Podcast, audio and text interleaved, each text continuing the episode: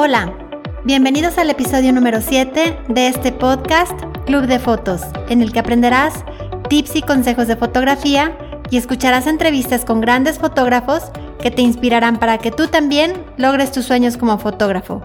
Yo soy Patti Aranda y hoy seré la anfitriona de este podcast. Muchas gracias por estar aquí. En el episodio de hoy te voy a platicar sobre un tema que me encanta y que es de los más importantes en la fotografía, las reglas de composición fotográfica. Hoy vamos a hacer la parte 1 y es que son muchas las reglas, pero solo me voy a enfocar a 7 de ellas. Te voy a explicar qué es la composición fotográfica, por qué es tan importante y vamos a ver a detalle las siguientes 7 reglas de composición fotográfica. La número 1 es endereza tu fotografía. 2. La línea del horizonte. 3. Las reglas de los tercios. 4. La regla de los impares. 5. El grupo de 3. 6. La ley de la mirada. Y 7. El espacio negativo. Esas son las 7 reglas que nos vamos a enfocar y espero que te sirvan mucho. Pero primero, quiero platicarte qué es la composición fotográfica. La composición fotográfica simplemente es ¿Cómo vas a tomar tu fotografía? ¿Cómo la quieres? ¿Dónde vas a colocar a tu sujeto principal? ¿Quién lo va a acompañar? ¿Va a estar solo? ¿Qué otros elementos vas a incluir? Si vas a incluir líneas o algunos patrones o diagonales, repeticiones, sombras, reflejos, qué colores vas a usar, si cálidos, fríos, complementarios, en qué parte del encuadre lo vas a colocar, arriba, abajo, en medio, todos estos elementos influyen en tu composición fotográfica. Y el objetivo principal es lograr que tu fotografía tenga armonía, tenga equilibrio y tenga impacto.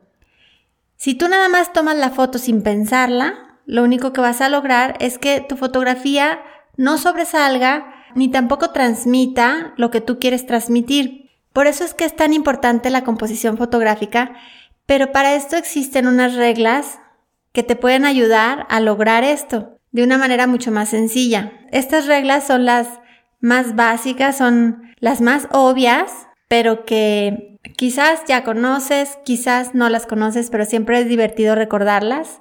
A mí es de mis partes favoritas de la fotografía, el conocer estas reglas para después poderlas romper también, pero es importante primero saber de dónde vienen, por qué vienen y qué es lo que afecta en tu fotografía. La primera regla que te voy a recomendar es endereza tu imagen. Es la primera recomendación que quiero que hagas si vas iniciando en la fotografía. Es como el error más básico que generalmente tienen los fotógrafos que van empezando, que no se fijan cuando su fotografía está chueca. Tienes que tener mucho cuidado en que las líneas estén perfectamente horizontales o perfectamente verticales. Entonces, si tú estás tomando, por ejemplo, la fotografía de una casa, ten cuidado que la casa no esté inclinada porque va a parecer que se está cayendo. O un árbol o cualquier cosa que tenga una línea recta, tienes que tratar de que siempre esté súper derecha, ya sea una línea horizontal o una línea vertical pero no puedes dejarla inclinada cuando la línea no está inclinada. Entonces es la primera regla que tienes que conocer y que tienes que tener muchísimo cuidado. Cuidar mucho que tu horizonte esté alineado, que no esté en diagonal, por ejemplo, el mar, que parezca que el barquito se va cayendo hacia abajo. Tienes que tener mucho cuidado de que la línea del horizonte esté totalmente horizontal y sin presentar ningún tipo de inclinación. Por ejemplo, cuando yo iba iniciando la fotografía, yo no le daba importancia a estas reglas, más no me fijaba, ni siquiera sabía que existía. Y la verdad es que sí había varias fotos que me quedaban chuecas, pero ahora es lo primerito que hago. Siempre que voy a tomar una fotografía es por donde empiezo. Y es más, mi recomendación es que esta regla es muy fácil de corregir cuando la estás editando, ya sea en Photoshop o en Lightroom o en el editor que tú decidas usar. Es súper fácil de corregir. Es lo primerito que hago yo cuando estoy editando una fotografía, pero mi recomendación es que esto lo corrijas desde tu cámara. Hazte el hábito de que cada vez que tomes una fotografía, la tomes ya derecha, ya tengas el cuidado de cuidar esas líneas, tanto horizontales como verticales, para que después ya no las tengas que corregir en, en un editor, simplemente ya te salga correcta desde la cámara. Pero bueno, vamos a la segunda regla, que es una de las reglas más famosas dentro del mundo de la fotografía, la regla de los tercios. Seguramente ya la has escuchado también, pero bueno, para los que no la conocen todavía, te explico. Lo que tienes que hacer es que mentalmente, o sea, imagínate que tú dibujas dentro de tu fotografía dos líneas paralelas, horizontales y dos verticales, que sean exactamente simétricas. ¿Qué es lo que va a pasar? Que si tú haces esto, la imagen te va a quedar dividida en nueve partes iguales, eh, como en nueve cuadros, digamos. Como se, imagínate como si estuvieras dibujando un gato gigante, ¿no? El símbolo del, del hashtag de Instagram o de, o un gato gigante. Tú eh, en ese momento estarás dividiendo tu imagen en nueve cuadritos, como quien dice. Y los puntos que quedan, o sea, digamos los que están haciendo una intersección entre la línea horizontal y la, línea vertical, se van a formar cuatro puntos. Esos van a ser los cuatro puntos principales donde tú tienes que colocar tus objetos o tus sujetos. O sea, esta regla te dice que básicamente no debes de colocar a tu sujeto en el centro. Se supone que si tú colocas a tu objeto, a tu persona, a lo que estés fotografiando y lo pones en mero en medio, lo que vas a provocar es que es una fotografía súper aburrida, sin chiste, sin impacto. Entonces te sugieren que esta regla te sugiere que hay cuatro puntos principales donde tú puedes colocar tu objeto tu sujeto y vas a crear más interés, más equilibrio y más fuerza. Entonces, lo ideal es ya sea en el punto superior izquierdo, en el punto inferior izquierdo, en el punto superior derecho o en el punto inferior derecho. Son esos cuatro puntos donde tú debes de colocar cualquier objeto. Imagínate, no sé, una pelota que está en una alberca. Si tú la pones exactamente la pelota de colores en medio de la fotografía donde el fondo es todo azul, pues va a ser una fotografía mucho más aburrida que si tú colocas en cualquiera de esos cuatro puntos la pelota, si, si la colocas en el punto superior derecho o en el izquierdo o en el inferior, en el que tú quieras. Va a ser una fotografía con mucho mayor impacto y más interés.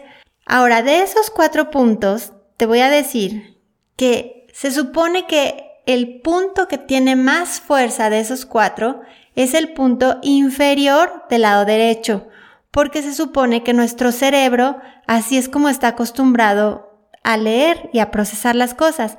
Cuando leemos, leemos de izquierda a derecha y de arriba abajo.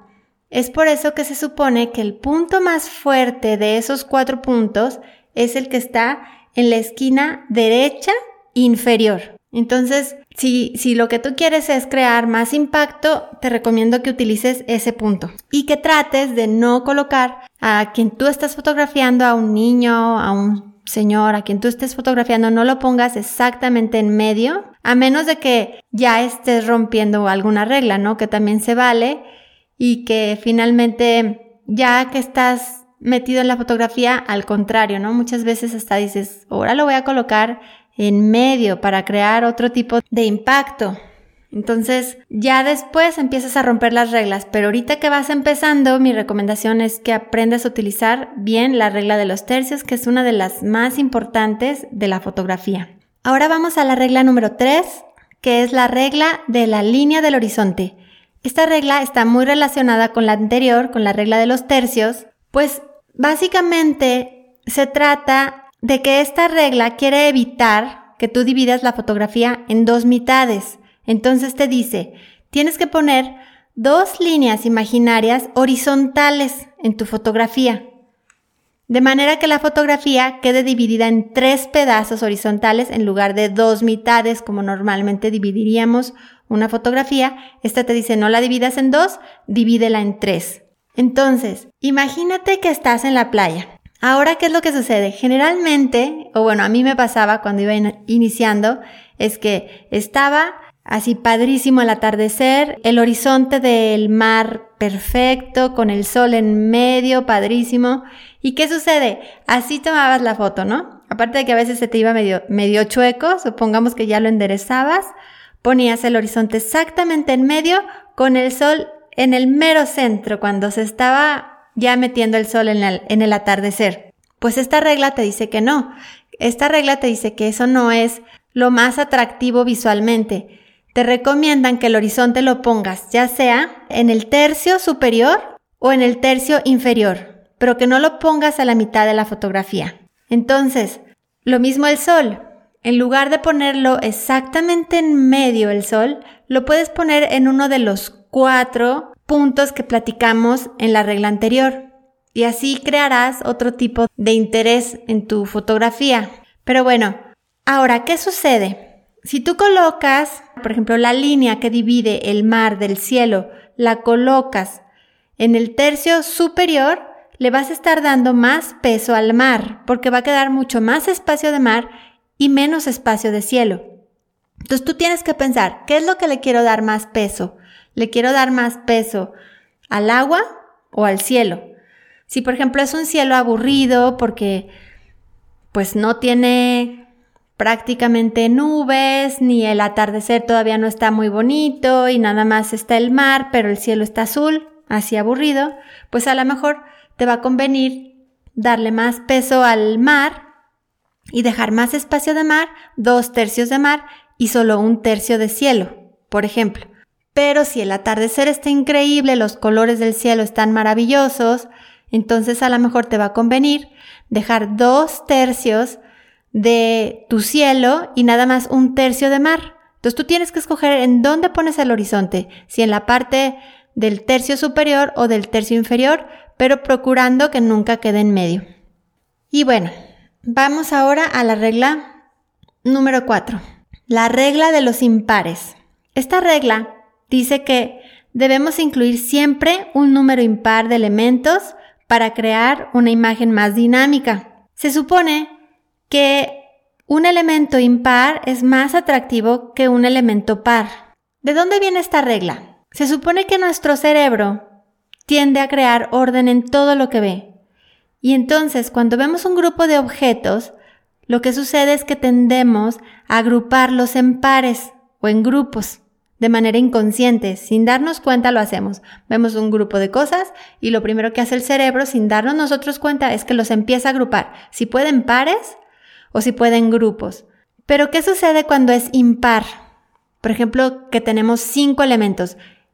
Lo que sucede es el cerebro agrupa dos y queda uno libre. El quinto elemento queda libre. Entonces a la mente le cuesta más trabajo agruparlos y por eso hace que la fotografía llame más la atención, porque no es fácil para el, cerebro el poder procesar esta imagen, ya que no pudo agrupar todo, quedó por ahí uno libre y eso hace que le dé interés a la fotografía de una manera inconsciente. Por esta razón, procures, si es posible, obviamente, si son cuatro personas a las que tú les estás fotografiando, pues, ¿qué haces, verdad? No le vas a decir, invita al, al que está pasando para que seamos cinco, pues no.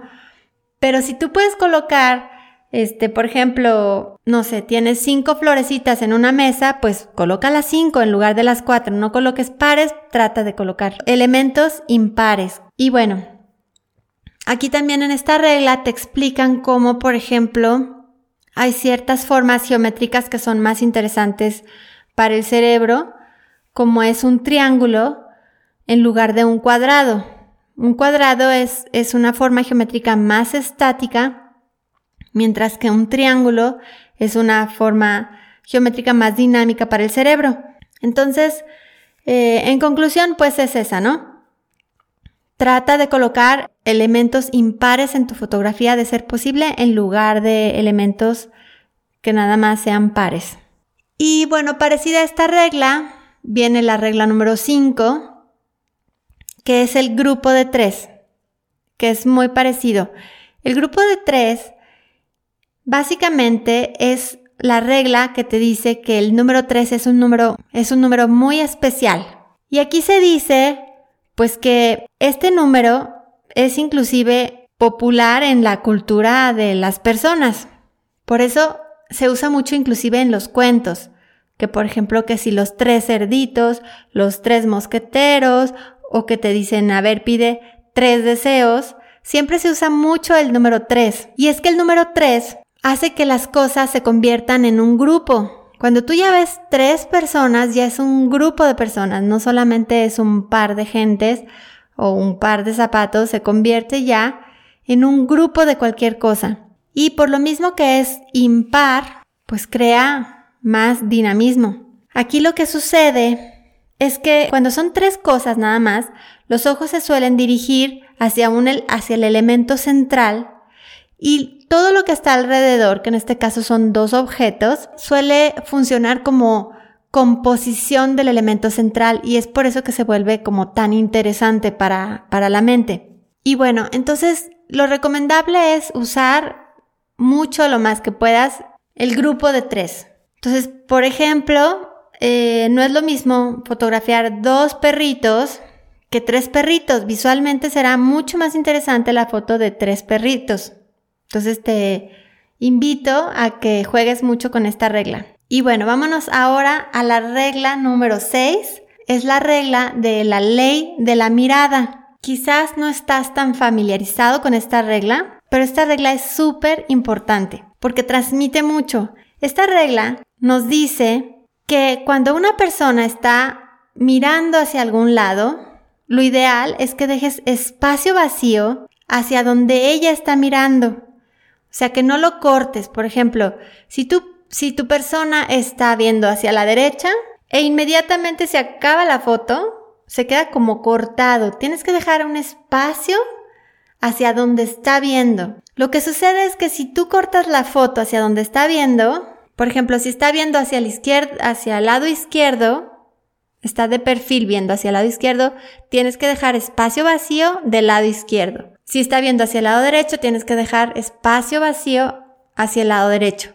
En cambio, si tú haces lo contrario, si por ejemplo tu persona está viendo hacia el lado derecho, pero el espacio vacío está atrás de su cabeza, lo que va a generar es como una ansiedad, porque no sabes qué está viendo esa persona y tu cerebro se queda como con las ganas de, de respirar, de que le dejes aire al sujeto. Entonces crea un poco como de angustia al ver una fotografía así. Pero bueno, es, esa, esta regla es súper importante que, te, que aprendas a que siempre tienes que dejar espacio para respirar al sujeto que estás fotografiando. Y bueno, vámonos ahora ya a la última regla, que es una regla parecida a la anterior, que es el espacio negativo. Esta me encanta, esta regla.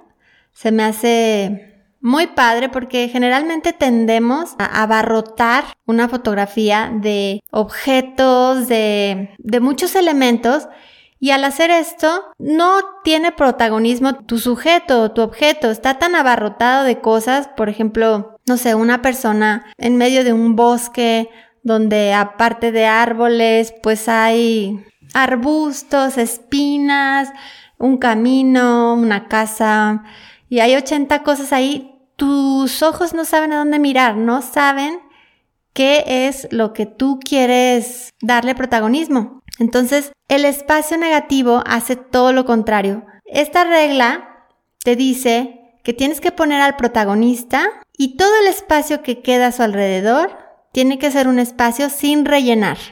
Entonces, imagínate que está un pájaro volando. ¿Qué sucede? Si detrás del pájaro hay árboles o edificios, pues no va a tener un espacio vacío. Pero si le tomas al pájaro volando en el cielo azul, será el espacio vacío y va a tener muchísimo protagonismo tu pájaro. Así es de que tienes que cuidar mucho cómo quieres hacer que tu sujeto o tu objeto tenga mayor impacto. Y esta es una forma padrísima de lograrlo, donde pones al sujeto y tratas de que todo el resto quede o desenfocado o muy alejado o simplemente fondos completamente lisos. Y bueno, pues quedan muchísimas otras reglas padrísimas que platicar, pero ya no las voy a platicar en este episodio, lo platicaremos en otro para verlo más a detalle. Este episodio lo vamos a dejar hasta aquí. ¿Y qué es lo que vimos? Bueno, las siete reglas que te recomiendo que empieces a practicar fueron, número uno, endereza tu fotografía. Número dos, la regla de los tercios. Después vimos la regla número tres, que es la línea del horizonte. Luego viene la regla número cuatro, que vimos que es la regla de los impares, donde te sugiere que siempre utilices elementos impares en lugar de pares. Después viene la regla del grupo de tres, donde te explica que siempre trates de poner grupo de tres cosas, tres personas, porque va a ser más interesante y más impactante tu fotografía. Luego viene la regla número 6, que es la ley de la mirada, en donde te sugiere que siempre dejes espacio hacia donde la persona está viendo, que dejes un espacio libre como para respirar a la persona y no al revés, no dejes espacio atrás de su cabeza, sino más bien enfrente de ella, hacia donde ella está viendo. Y por último, la regla del espacio negativo, donde te dice que tienes que poner al protagonista y todo el espacio que queda a su alrededor, que sea un espacio sin rellenar. Entonces, bueno, esas fueron las siete reglas y te invito a que si quieres practicar, Estamos haciendo unos retos fotográficos todas las semanas en Club de Fotos, en el grupo privado de Facebook Club de Fotos. Te voy a dejar en las notas, como siempre, el enlace para que te unas. Y te invito también a que practiques un ejercicio que se me hace padrísimo. Es que utilices un mismo objeto, el que tú quieras, por ejemplo, una libreta o lo que tú quieras, y trates de tomar fotografías utilizando todas estas tipo, todas estas reglas que vimos hoy. La misma libreta la endereces primero, luego juegues con el horizonte, con la regla de los tercios, con la regla de los impares, busca tres libretas o dentro de la libreta le pones tres lápices en lugar de dos. Juega con tu imaginación. Espacio negativo, a lo mejor le tomas en una cartulina y pones la libreta eh, que se vea chiquita del lado derecho y todo el resto liso, blanco o puede ser cartulina de color. Y luego puedes jugar con la regla de la ley de la mirada. A lo mejor dibujas un muñequito pintado en, en tu libreta y viendo hacia un lado y le dejas espacio. Juega, juega con todas estas reglas utilizando un solo elemento, un solo objeto o sujeto, pero jugando con todas las diferentes reglas y vas a ver que vas a aprender muchísimo. Y bueno, hasta aquí dejamos el episodio. Muchas gracias por estar aquí, te veo en el próximo.